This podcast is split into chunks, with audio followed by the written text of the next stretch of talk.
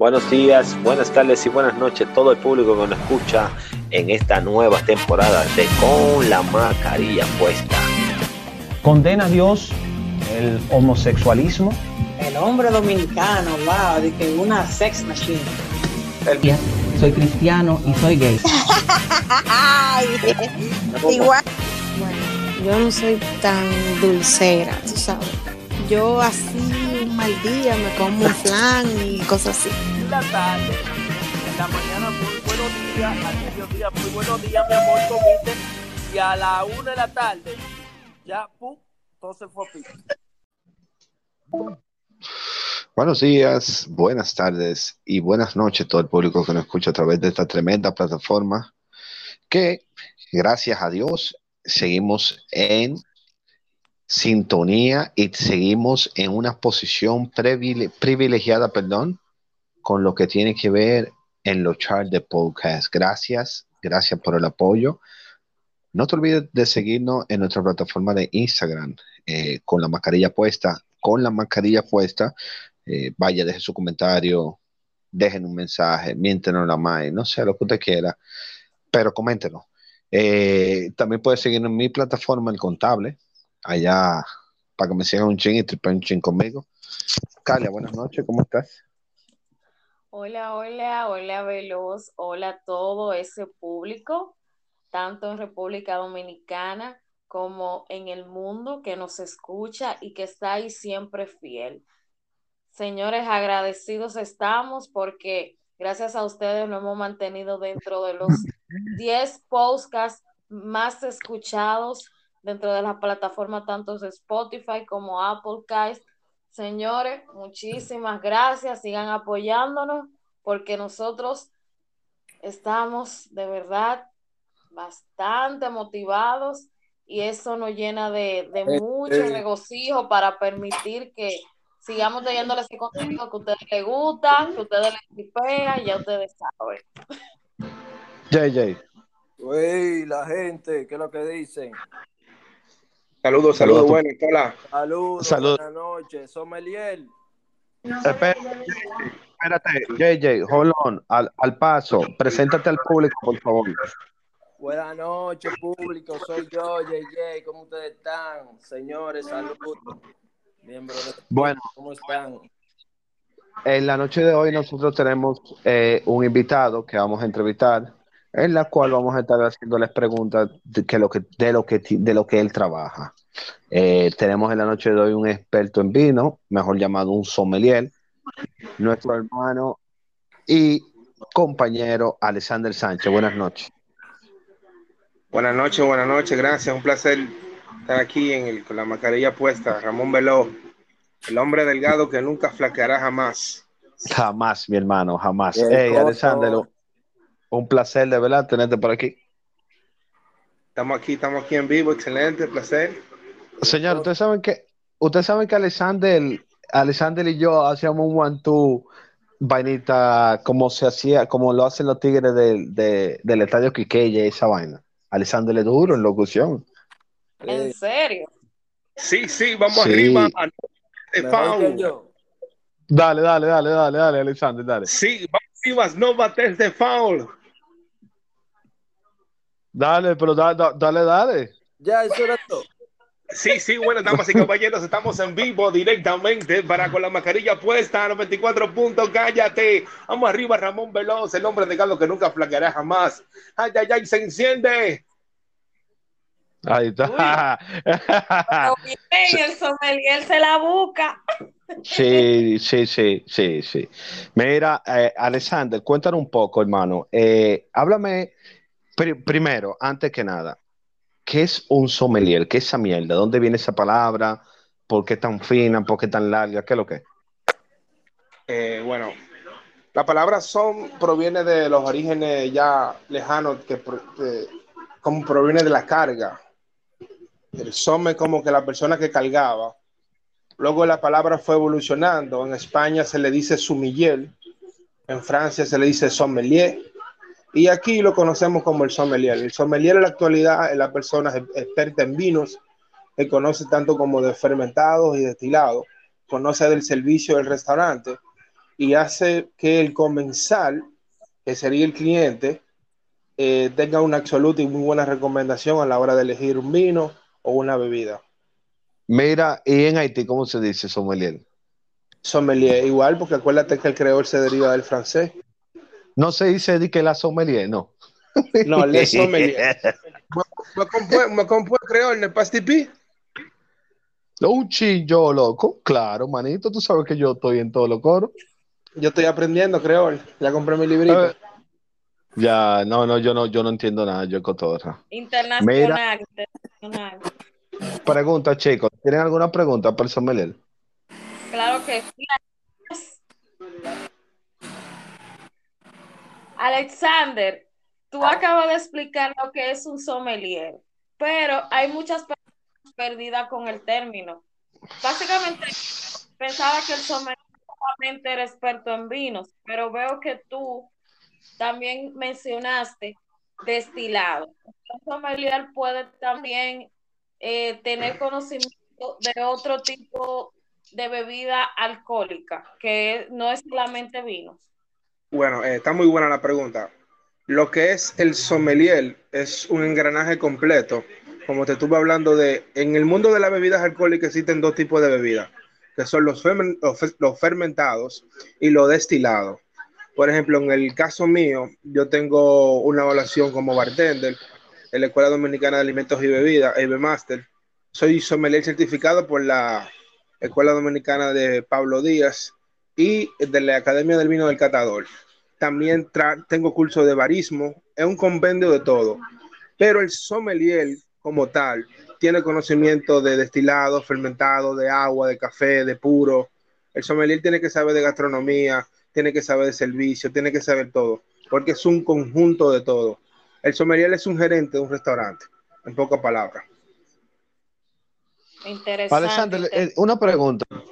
Eh, eh, eh, eso de ser sommelier aquí en la República Dominicana funciona a la totalidad. Te digo porque mientras estuve en Europa, eh, por ejemplo, yo estaba en una tienda allá y en Bélgica específicamente, y entró una persona que te- andaba con una copa de vino y un pan atrás con la botella. Es un sommelier. Es necesario ese, ese, ese paquete en la calle, tú con un pana de que, que te, con una botella de vino atrás de ti. Ah, Funciona No, aquí así. Tú sabes, no, todo depende. Tú sabes de restaurante también, Veló. Aquí estamos hablando con Ramón Veló, pero Ramón Veló es, es un gerente a nivel de hotelería, es un experto gastronómico. Y yo más que hablarte a ti, de decirte cosas en términos de restaurante, que tú eres una estrella, que tú me has enseñado muchísimo a mí. Tú sabes que cada, No, pero tú cada, restaurante tiene su público para Sí, te Sigue, escucho. sigue, sigue. Sigue, sigue. cada sí. No, no, yo cada, cada sitio o cada, cada, restaurante o cada hotel se maneja con se maneja diferente ah, con eso con el tema del sommelier. En la República Dominicana la sommeliería de hace 10 años para para adelante ha venido creciendo y hay nuevos ya nuevos integrantes apasionados al mundo del vino que están aportándose y uniendo más a la cultura del vino, aprendiendo y esos conocimientos y parciéndolo hacia a las nuevas personas. Ok. Pregunta, Calia, ¿tiene? Claro que sí. Ya entrando en materia, mi querido sommelier, sabe que yo soy una mujer del medio, me gusta codearme con el medio, con distintas cosas. Entonces, yo me propuse algo este año, Alexander, que es que yo voy a dar un upgrade y me voy a adentrar a lo que es el vino, conocerlo. O sea, Quédate en tu cerveza, muchacha. Va a cha- vino, va a chapear vino ahora. Entonces, porque una amiga me dijo que el vino es la bebida de la gente interesante. ¿Qué tú opinas de eso? O sea, el vino, tú como sabes, tú piensas que el vino no es para todo el mundo, que el vino tiene su público. Eh, está muy buena la, la pregunta. Ahora yo te voy a, te voy a, me voy a ir un poquito más profundo, porque quiero que todos conozcan qué es el vino, el vino como tal. Cuando te preguntan o tú quieres saber qué es el vino, la respuesta del sommelier el vino es el resultado del jugo de la uva fermentado. El vino es el resultado del jugo de la uva fermentado. No es más de ahí. Eso es el vino. Eh, permiso, Mira, entonces el una caballo pregunta- Una pregunta. Y entonces, háblame de los taninos. ¿Cómo es? Los taninos, ¿es que le llaman? eh? Los taninos es un compuesto que es propio del vino, que eso solo tú lo vas a sentir a la hora de que te des un, un trago de vino en la parte, la parte de atrás de la lengua. Es la parte, no para llamarla de esa manera astringente, ma- manchosa, que te da el, el sabor cuando tú lo estás probando el vino. Aquí ahora mismo por el- la radio es un poco complicado porque estos temas son buenos una copa de vino y que hablemos un Claro. poco y Cinco conocemos. botellas, diez. Exacto. ¿no? Y hacemos, Mira. hacemos una carta, hacemos una carta y hacemos un estudio de, de- del producto. Alexander, ¿por qué el vino y el perico no combinan, loco? ¿Tú nunca has visto una gente que huele perico bebiendo vino? Siempre ah, cerveza. Ah, ah, Sí, sí, claro.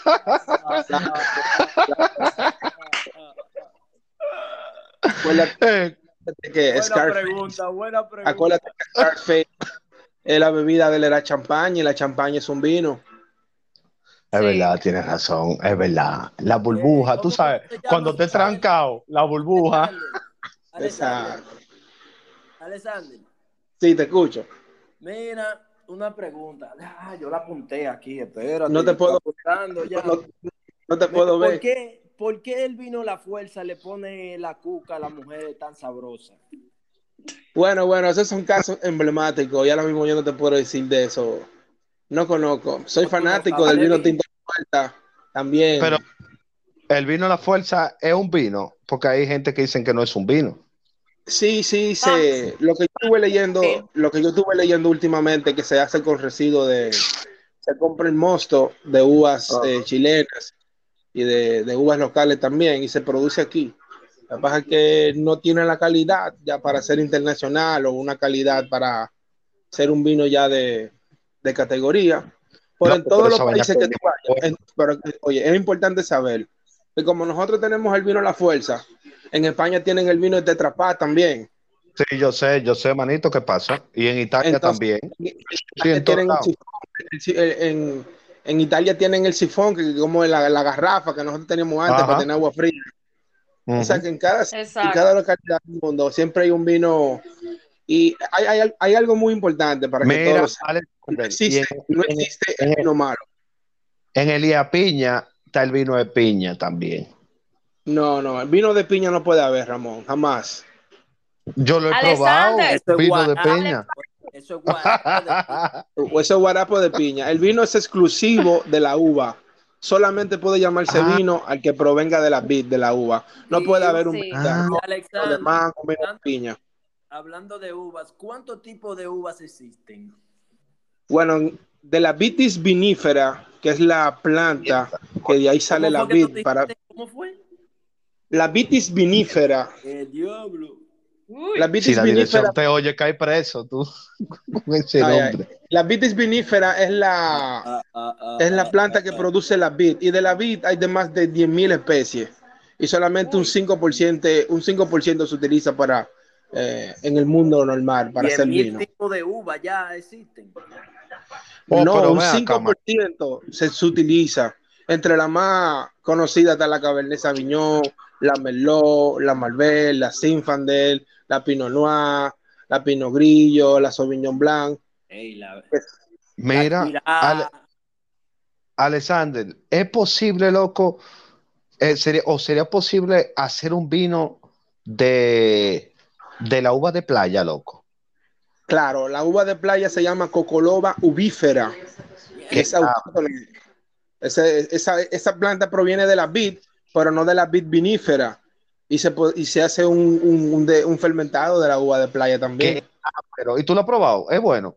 Eso tiene No que ser tenido la, no he tenido la oportunidad de probarlo, pero sí en, en ocasiones he visto el producto y he escuchado a muchas personas que se han hecho. Yo tengo una anécdota muy importante con la uva de playa.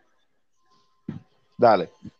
Cuando la, la- la esposa mía estaba embarazada del primer hijo mío, un día a las 12 de la noche me hizo coger para el quinto centenario a buscar de playa que estaba antojado. Es verdad, loco. Y yo arranqué para mí a las 12 de la noche, luego tengo que mate en una traca, a buscar de playa. Y mi abuela antojada, preñada, antojada, se antojó de una potilla de puerco. Digo, de, de, de burro. ¿Cómo, una pot- ¿Cómo así, mi papá? ¿Y qué, ¿Y qué es esto, loco? ¿Qué universo es? Oh, el universo de las mujeres preñadas. Eh, Alexander, una pregunta. Sí. ¿Por qué, por qué que a las mujeres, los hombres, cuando nos quieren galantear o, o halagar o hacernos bulto, como decimos, siempre nos brindan champaña? A mí siempre cuando yo llego a los sitios me ofrecen una champaña, esa es la mujer más dulce para la no champaña. usted no ¿Qué la significa no eso? Le voy a explicar. Lo que pasa es que en el mundo del vino, el champán es sinónimo de lujo, es sinónimo de riqueza, es sinónimo de, de grandeza, de celebración. La champaña se ha vendido y se ha mercadeado de esa forma. Champán es un pueblo en una región de Francia En Francia, claro, yo estuve allá. Donde se produce el vino espumante que se llama champán. No hay Todo el país, no El espumante que se hace en esa se llama champán. Eh, tú puedes encontrar otros productos. En España tú puedes encontrar el, El cava. cava, En, en Italia tú puedes encontrar el prosecco, el, el prosecco, durísimo. Duro el prosecco. musó. También tú puedes encontrar el cremán, que son vinos espumosos muy parecidos. Y aquí, Pero aquí Sí, tú puedes encontrar una- el vaina, el Maví de, de Bouco, loco. Es lo del mismo. Cheibo, del Cheibo. Claro, es un espumante durísimo, a mí siempre me brindan moe. ¿De dónde es la Usted moe? la chapea, líder. No diga que. Usted la chapea. La Moët es una champaña que se produce en Francia, en la región de Champagne. Esa es una de las más famosas porque ellos tienen un- una buena merc- mercadotecnia que han utilizado y son de la de Genesis Moët, de la marca de más fuerte que hay a nivel de comercialización de bebidas. Ustedes sabían que hace aproximadamente antes de la pandemia, eh, hace como un año y medio, vino el presidente de la MOE a República Dominicana porque no entendía por qué se consumía tanta MOE en la República Dominicana. Que viva Porque- los uh, capos, que viva los Eso- Exacto. Bastante interesante. Porque Es las mujeres como yo, eso es lo que tomamos, Alexander. Yo lo que tomo es moe. Coño, A ver, pero es verdad. A mí hay que brindarme moe y de siempre me la brindan, o sea, sin yo pedirla, como que mi La de la- perfil de moe. La- tú tomas Moët, la de la botellita azul, ¿verdad? No, la clásica, la, la del verde con, con el cosa dorado. Yo soy Ah, clásica. Perfecto. Yo pensaba que era de la botellita azul, de la de la, la champaña del pobre, la Benedita. La No, Benedito. no, mi amor. El- No, yo, do- yo doy eh, la botella verde con el, con el papel La Brut. dorado. Mira, Esa es la Brut, la Brut. Alexander, entre tú y yo, Alexander, una preguntita, callado, no, no lo hables muy duro. ¿Cuántas clientas tú has fumado y le has dado durísimo? No, esos son, esos son temas que no se pueden eh, expresar al aire. No fue próximamente, ven- próximamente venimos con un libro No hablar, que se llama Una barra de historia. ¿Cómo se llama el libro? ¿Cómo se llama el libro? Una barra, mil historias. Mira, Uy. cuenta una pregunta. Háblanos del mito, porque sé que existe un mito, tú sabes, de, de uva, de las blancas tintas, ¿verdad? Hay personas que dicen que, la, que las uvas blancas solamente se pueden comer con marisco. Cuéntanos un poco tú como experto. Es que todo depende. Ese, vamos a hablar primero de lo que es el maridaje. El maridaje es la combinación entre comida y bebida para que haya una armonía, que la comida no dañe la bebida ni la bebida dañe la comida, que vayan a la par las dos cosas. Se dice que lo negro con negro lo blanco con blanco, pero que toda la vida va evolucionando y todo va cambiando. Hay vino blanco que tú lo podrías adquirir con carnes blancas, con pescado, pero que todo depende del tipo de salsa o el tipo de preparación que tenga el producto final, porque lo que se busca es hacer un balance entre comida y bebida. Pero sí, sí se puede eh, tomar un vino con una carne. Sí se puede. La Claro, recomendación, la, la sería que la lo primero que teníamos que ver es qué tipo de plato sería. Por ejemplo, un buen corte de carne, un ribeye, un churrasco. No, no, mi est- pregunta dame, dame si mi pregunta. O sea, tú, oye, el 99% de las personas que no conoce de vino, que por, es- por ejemplo, tú dices, tú llegas a un restaurante con una muchacha y tú pides un pino grillo, que es mi, mi, mi uva favorita, y ella me dice, ay, concha, pero sí, te, te memorizaste, usted no sabe de vino, líder, usted lo que bebe. no, es que tú sabes que estoy preparado para la entrevista, ¿entiendes? Ramón, usted sabe mucho. Mira, entonces cuando yo- eh, la tipa me dice a mí, pero ¿por qué pediste vino blanco si vamos a comer carne? Y yo le digo, no, espérate, mi amor, espérate, o sea, no necesariamente nosotros podemos pedir una carne, depende del vino que ya tenemos aquí. Entonces, la gente no cree en eso, la gente cree, si es vino blanco, es pecado. Desmonte Pero ese lo mito, puede- dile, Lo puedes hacer bien porque siempre en el, el orden, el orden de lo- del vino es primero el blanco, espumante, blanco y de- luego tinto. Y ya para fin- finalizar sería un, un- un vino de postre o un buen eh, licor de digestivo. Sí, en mi recomendación siempre es cuando hay carnes ya que son a la parrilla, con carne de buena grasa, siempre recomendarle un buen vino tinto. Pero con ese Ah. pino grillo, con ese pino grillo va muy bien una pechuguita a la plancha, Una buena, una popola de una gordita. Muchacho, coño. Coño, Alexander, vale. una pregunta. También se habla, se tiene el mito de que el vino es un buen digestivo, pero yo me ¿El vino? imagino es un buen digestivo. Hay gente que dice eso. No, yo no, siempre he desde chiquita. ¿Eso es verdad o es mentira? Porque No, eso dice, es ay, vamos a tomarnos una copa de vino para hacer estómago. Yo le voy a decir dónde viene No, no, no, no. Eso es falso, eso es falso. ese mito viene desde los tiempos romanos.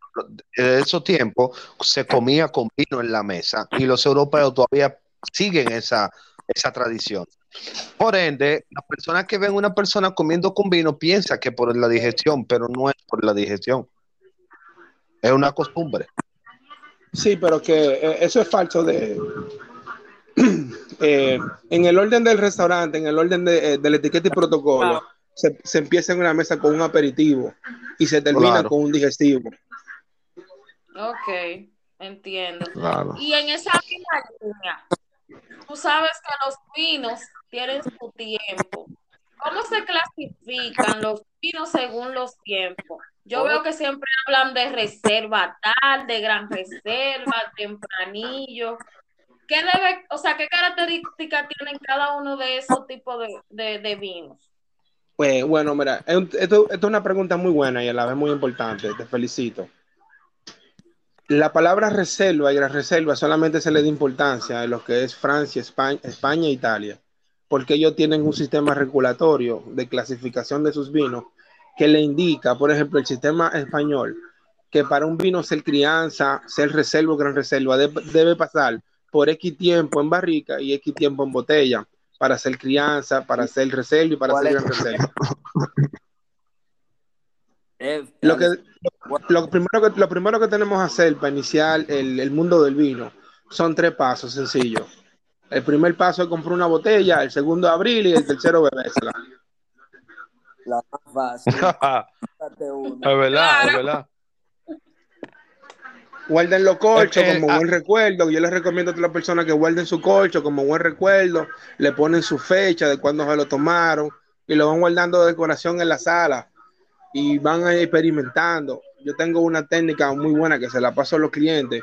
Cuando van a probar el vino, cierran los ojos y lo, para que perciban los olores fuertemente, porque los olores son recuerdos que viven dentro de nuestra memoria Claro. y a través del vino podemos percibir cosas y viajar y transportarnos a lugares.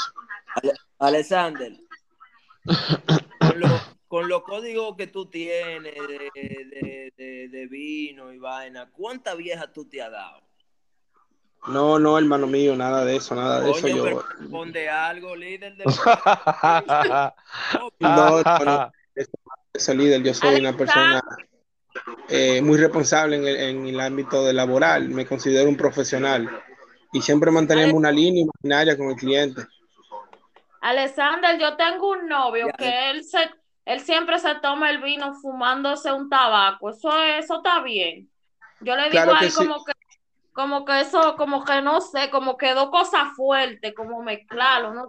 Pero como, Como tú sabes- brujería parece esa vaina. Eso es pan Sí, un, un buen vino tinto, un buen vino tinto va con un buen puro, a mí me encanta eso. Ya. Él eso se ve bonito haciendo eso, pero como que no sé. Eso lo hacen los brujos. A nivel. Alexander, vamos a desmontar este mito. Háblame de, de, de que el vino tiene que ser eh, un vino, un vino, un vino caro para que sea bueno. Hay vino del Bravo, pesos que dan, que dan notas heavy, que o sea que, están- que son buenos.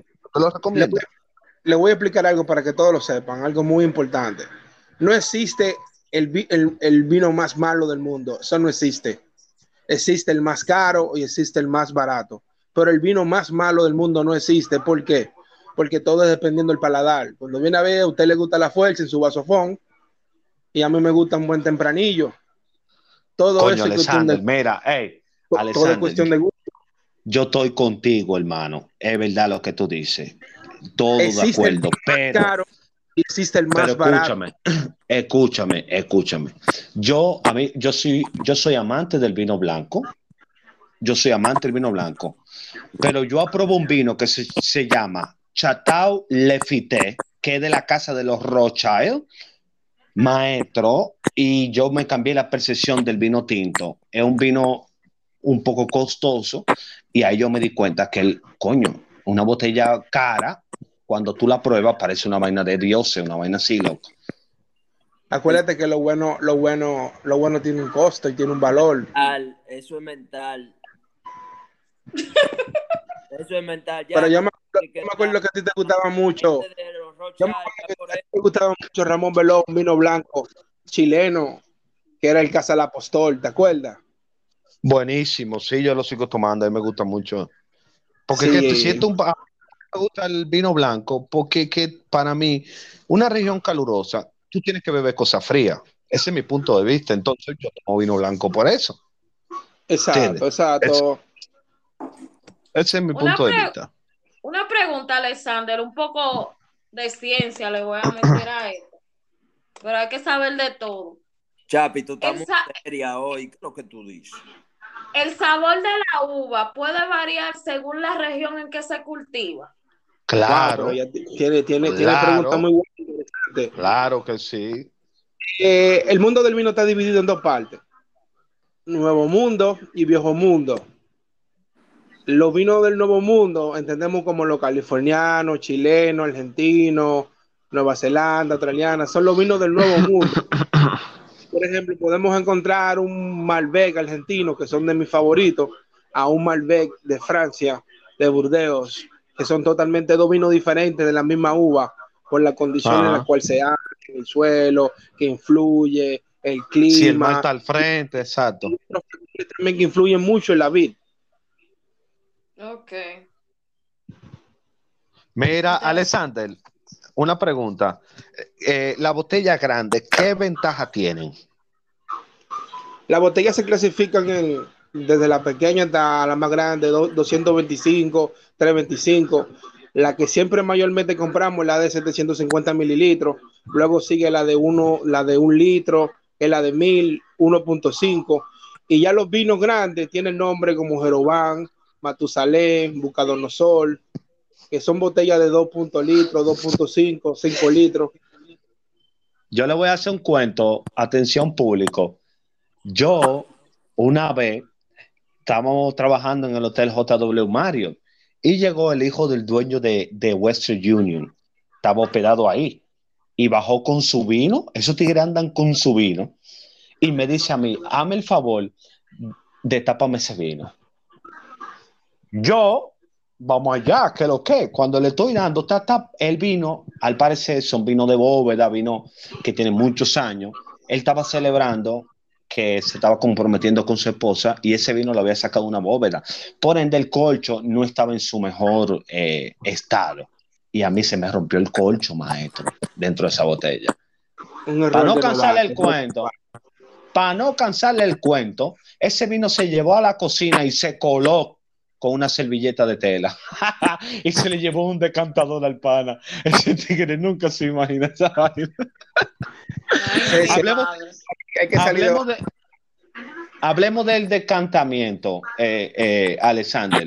La- todo, esa, todo ese rito que se hace eh, eh, en el decantamiento. Yo estuve en Italia y veo que allá hay un carrito donde se te, cuando tú pides un vino, se, eh, con un carrito se te decanta, llama- hay una vela. Se llama el gueridón, el carrito. ¿Y por qué aquí eso no se usa? Y se usa en los restaurantes de, de- de calidad y como le ¿Cómo llamaríamos de alta se utiliza. ¿Cómo cuál? Don Pepe, Don Pepe. No a dar, no mention porque no lo están pagando payola. Ay, ay, no, no importa, no importa, no importa. Es para que el público sepa, no importa. Algún No, día pero- iremos a hacer un show allá. Yo fui, Nah. yo fui a un restaurante que vi eso. A, a un pate palo, Sí. A un En- ajualá, que podemos encontrar muy buen servicio. En Turo también te dan, te hacen eso. Pero ya tú- Exacto. ¿Es verdad? Siguiendo Sí. con la, la- la pregunta que tú hacías sobre el, decan- el decante, el- en el ritual del servicio de la Ajá. mesa. El decante es, es como un florero, especie de un florero de cristal, que se usa de mi punto de vista y de mi punto de vista profesional para dos motivos. El primero es eh, echar bulto y echarle vaina a la gente de la mesa. Sí. Y el segundo es para oxigenar el vino. Cuando son vinos ya gran reserva o vinos de guarda, como le llamaríamos, se introduce en el decante mediante una luz de una vela o una lámpara para que aquellos eh, productos, Sedimentos.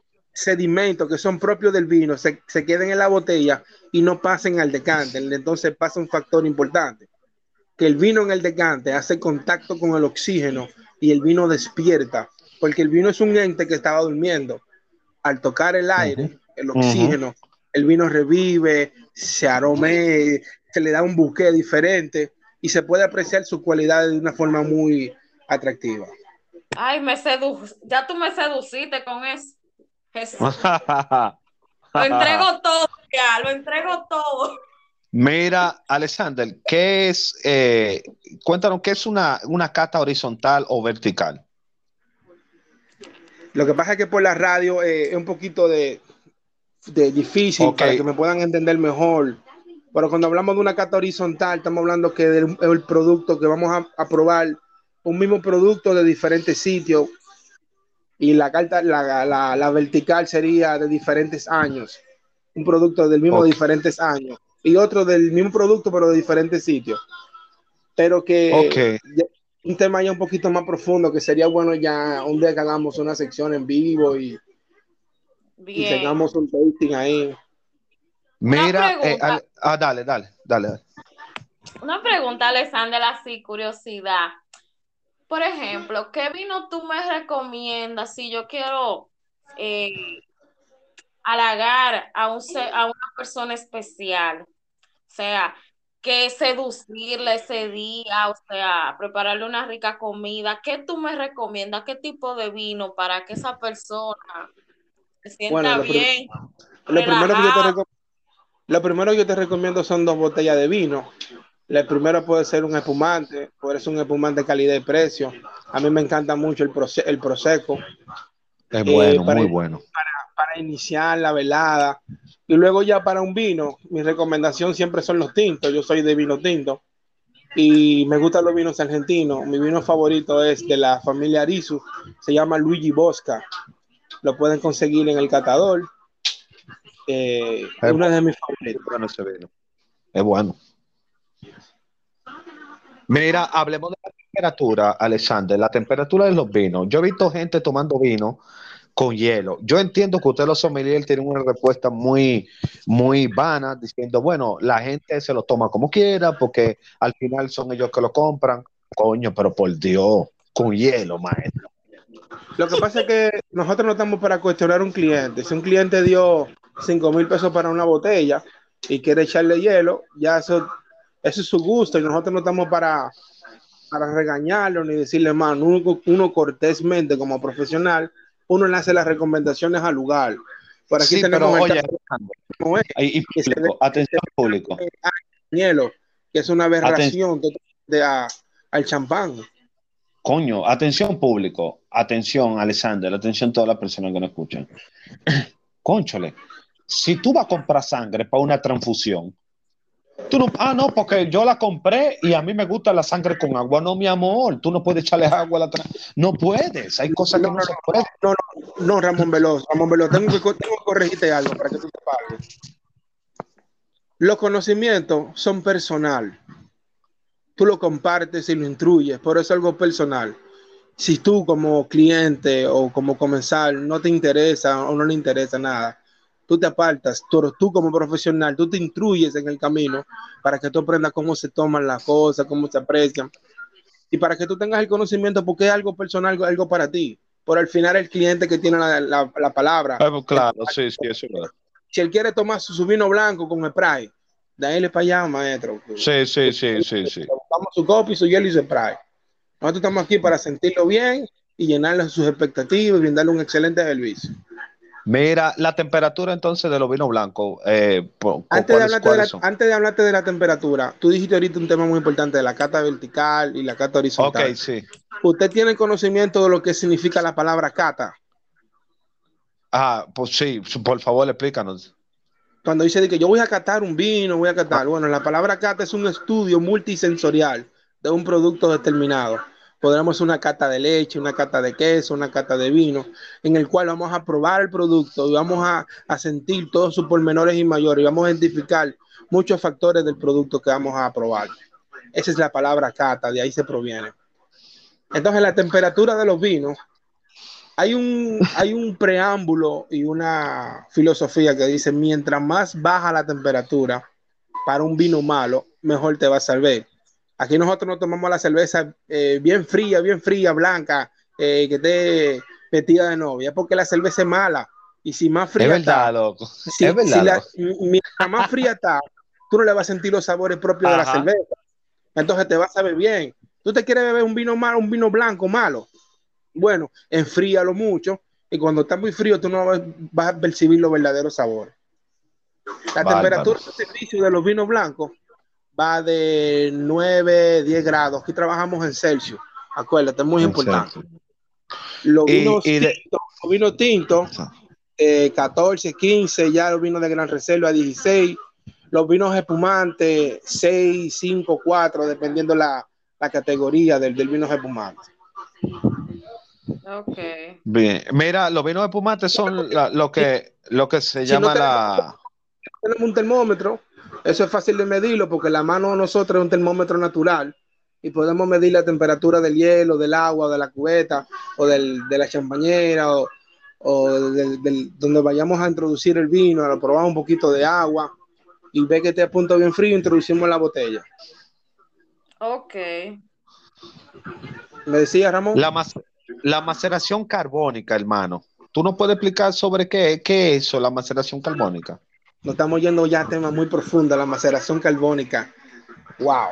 Eh, No, para que el me público gustaría un sabes. poco- me gustaría hacerlo un poquito más simple porque que tenemos, vamos a tener muchos eh, seguidores que todavía están un poquito. Bueno, está, bien, está todo. Pero mira, te, Sí, te vamos a traer. hablaste de la maceración carbónica, hablaste de lo que es la chatalización, hablaste de lo de la pasteurización.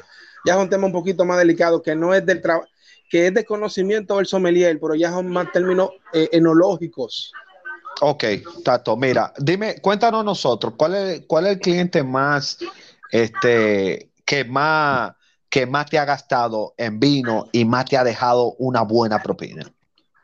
Ah, bueno, allá en el JW Marrio yo tuve una propina de 27 mil y pico de pesos. Una propina de Bárbaro. 27 mil. Un político, fue un político. No, fue No. Un, un cubano, un cubano. Se, se tomaron como. La cuenta hizo 185 mil pesos. Bien. Eh, se tomaron como 15 champaña, eh, whisky, varios productos más. Ay, porque yo no Calia. estaba ahí.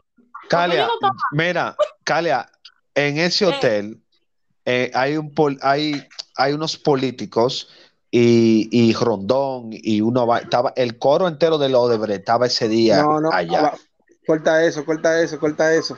Eh, Ya, eh, eh. Una pregunta, Alexander. Por ejemplo, yo que quiero hacer una actividad eh, yo puedo contratar tu servicio para algún evento, algún algo que yo tenga en mi casa, una degustación. Yo puedo contratar un servicio de un sommelier, me dan esa asesoría de qué debo servir, qué vino debo comprar. Y esas Bueno, mira, por el momento, como el tema de la pandemia, yo no estoy ofreciendo esos servicios, pero sí te podemos asesorar vía Ramón Veló, te podemos asesorar con el tema de cualquier vino. Yo estoy laborando para una compañía distribuidora de vino actualmente aquí en Santo Domingo. Di el nombre, el nombre. Yo trabajo para la compañía El Catador. Eh, estoy, estamos trabajando como consultor de vinos en el espacio del Butcher Shop de la Avenida Enriquillo. Estamos allá a sus órdenes cuando se quieran dar una vueltecita para comprar un buen vino y Ah, pero espérate, tú, tú te en Butcher Shop, ¿es verdad, loco? en el Butcher Shop de la Enriquillo, sí. Claro, nosotros fuimos a un programa allá arriba en la Yali. Ah, pero yo estoy en el de la Enriquillo. Es el de Piantini, ok. yo estoy en el de Enriquillo. está en el de el que está para allá abajo. Mira, Sí, fanática de una línea de vino que trae el catador, se llama Nightingale. sí. Les recomiendo que prueben el nuevo criminal, que es el, el- el de Snoop Dogg. El de Snoop Dogg, loco, eso está bateando Ay, ay, pila, loco, ¿oíste? Es el nuevo Ay. criminal. Nosotros les recomiendo que lo prueben. Loco, eso está Ay, batiendo pila, eso vino, loco. Sí, a mí me encantan esos vinos, me encantan, de verdad que sí. Por e- yo, yo en diciembre compré una botella y el catador me la llevaron a la oficina. Y ese es como, ese es como mi gustico, mi autorregalo que yo me hago. Vinos me Mira. Mira, Alexander, eh, ya por último, que ya estamos acabando, este, se hace, se hace difícil cuando uno compra un vino que se lo pone en la nevera y, y lo saca y pierde temperatura. Se sabe en el sabor. Todos los productos que tú lo- le pasas por un proceso de, de temperatura, donde pierden y pierden grados, todo se va, se va a descomponer. Todos los productos que son perecederos tienden a dañarse. Aunque Coño, no esté bueno. abierto. Aunque no Aunque esté no sea, claro, eh, el vino se puede congelar eh, si lo ponemos en el freezer arriba y no tanto eso, una excedemos la temperatura, vamos a romper con todos los esquemas de lo que es el servicio y a la hora de que le bajamos poder cambiar un poquito en sus componentes organolépticos del propio Claro. vino. Claro, claro. Eso es así. Alexander, pues entonces da tus redes sociales, hermano. Bueno, estamos en el Instagram como Alex Curruco, solamente uso Instagram. Un placer inmenso de mi parte haber compartido con ustedes. Eh, Ramón Veló, una persona que yo admiro y respeto mucho. Y soy fanático y seguidor de todos sus caprichos en el mundo de, en este mundo que estamos viviendo. Ramón, éxito. Gracias, hermano, gracias. Para todo tu proyecto. Alexander y yo eh, hemos hecho apertura de hoteles importantes, hemos trabajado en varios sitios y, y gracias a Dios nos hemos curado pila, nos hemos tripeado mucho, gracias a Dios. Claro Esperemos, sí. esperemos tener una próxima oportunidad para tocar otro tema que no, aparte del vino, así bien, bien importante, a nivel Oye. de restaurante, a nivel de, Yo, de servicio y cosas así. Vamos a comprometernos, vamos a comprometernos por lo menos, por lo menos una vez cada 15 días a que tú traigas un tema, lo debatamos y vamos entrando entonces en una profundidad, vamos a hablar de los, de los restaurantes más importantes de aquí, vamos a hablar, yo quiero que hablemos también de los servicios al cliente más pésimos de los restaurantes, mencionamos los nombres de los restaurantes, a mí no me importa porque yo no vivo para ellos, o sea, No, no, no me- no me pueden meter medio a mí porque yo sí vivo para ellos todavía. No, mano, o sea, yo no, yo voy a ser crítico, yo soy un crítico, yo visito restaurantes y soy un crítico. Yo, yo y mi programa damos la cara responsablemente. Cuando hay un servicio malo en un sitio y a mí me lo dieron, yo lo voy a decir, la hora, tengo la factura y toda la vaina. O sea, es Sí, para que, eh, eh, eh, estuve viendo en, el- en el- en las redes sociales el link. Los otros días una frase que me impactó mucho que decía, un cliente podría dejar un restaurante, puede volver al restaurante si la comida está mala, si la bebida está, no sabe a nada. Pero un cliente no volverá al restaurante si el servicio no es bueno. Jamás, nunca, para que esté claro. Para mí lo más importante, porque todos los restaurantes en la República Dominicana venden vino, venden carne, venden pollo, Sí. venden pan, es lo mismo. Ahora, la diferencia es el servicio. Mi- Mira, aquí hay ejemplos, y esto lo voy a decir ya por último, yo pongo responsable yo. Uno de los Velo, ejemplos para, más para, grandes. Velo, para cerrar ahí, para, para dejar esa chipita para la próxima ocasión. Vamos a llevar ese tema del servicio a una próxima entrega para que rompamos mejor ahí, porque Vamos, eh, vamos a llevarlo. Vamos a eh, que- tenemos que llegar a la raíz del problema y entender por qué era el servicio es malo. Tenemos que llegar a la raíz, sin, sin Vamos a antes llevarlo. juzgar. Vamos a a- llevarlo. No, porque una cosa, no, porque una co- cuando tú juzgas, eh, tú señalas sin un conocimiento. Por ejemplo, hay ejemplos en nuestra industria. Nosotros no tenemos un restaurante que, que haya eh, eh, cruzado frontera. ¿Por qué? Porque no sabemos estandarizar los restaurantes. Esto lo digo yo, Ramón Veló, este soy yo. Che Pepper tenía el mejor servicio al cliente y ahora mismo no lo tiene y han cerrado todas las sucursales. Eso lo digo yo, eso soy yo que lo estoy diciendo. Y vamos a meternos en ese tema. Bueno, muchísimas gracias, Alexander. Gracias por, por, por la visita a nuestro espacio. Es verdad que sí. Gracias a todo el público que nos escucha a través de todas las plataformas de Spotify. Gracias a la gente de Dominica. Gracias, Dominica. Estamos número 6 en la posición de los mejores podcasts. Gracias por el apoyo a todos. Y recuérdense seguirnos en nuestra plataforma con la mascarilla puesta. Dejen su comentario, dejen su mensaje, tripen, hagan lo que quieran. Y mi Instagram personal, El Contable. Cali, a tus redes sociales. Ya ustedes saben, mi gente, agradeciendo por su sintonía. Ya saben que me pueden seguir en calia.rodríguez. Calia se escribe K-A-L-H-I-A y nos vemos en una próxima entrega. Alexander, la próxima semana prepárate un tema, tírame cuando tú lo tengas listo para yo ponerte un día y, y metamos mano. Oíste. Excelente, excelente. Muy buena noche para todos. Un placer inmenso. Muchas Gracias a bendiciones. todos. Éxitos. Gracias a todos. Buenas Bye, noches. bye. Hasta la próxima.